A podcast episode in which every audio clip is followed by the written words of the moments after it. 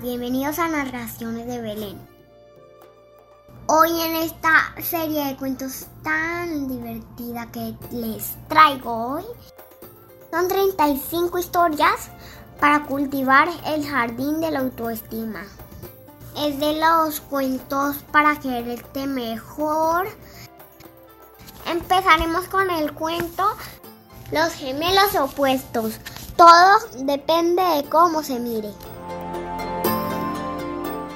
Un relato de autor desconocido cuenta que un hombre acaudalado tenía dos hijos gemelos.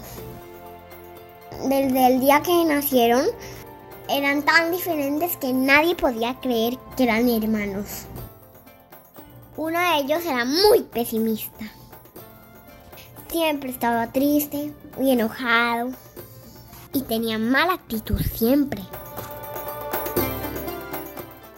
El otro por su parte era optimista y siempre sonreía.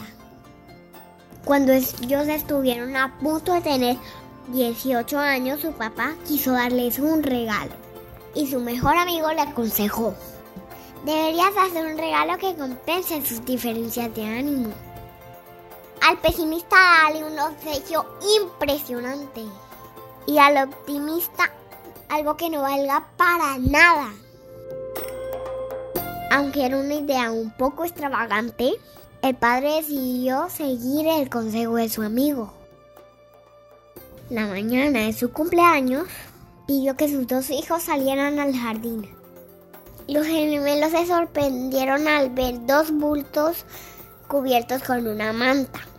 Uno era enorme y el otro pequeño. El pesimista retiró la manta de su regalo y descubrió una potente moto japonesa. Al verla rompió en llanto y su padre no entendía nada. Ay, me la regalas para que me accidente y me muera, dijo el pesimista. El optimista trató de consolar a su hermano, pero fue inútil. Su padre le pidió que levantara su manta para ver qué le había correspondido. Pensó que así el otro entendería cuán afortunado era.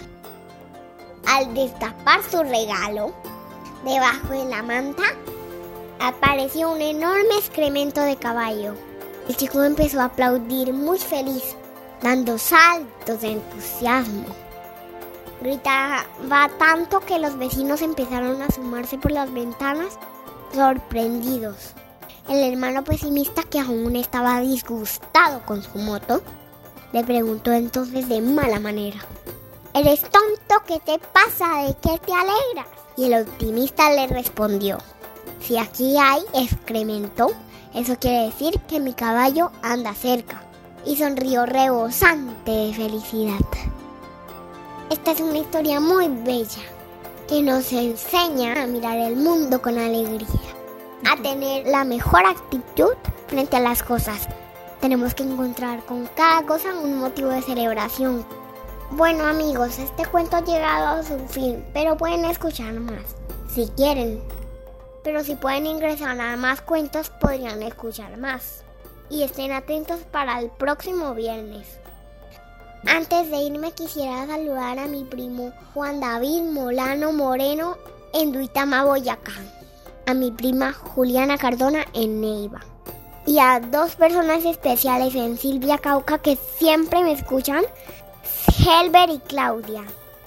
Gracias, muchos abrazos. Chao, adiós.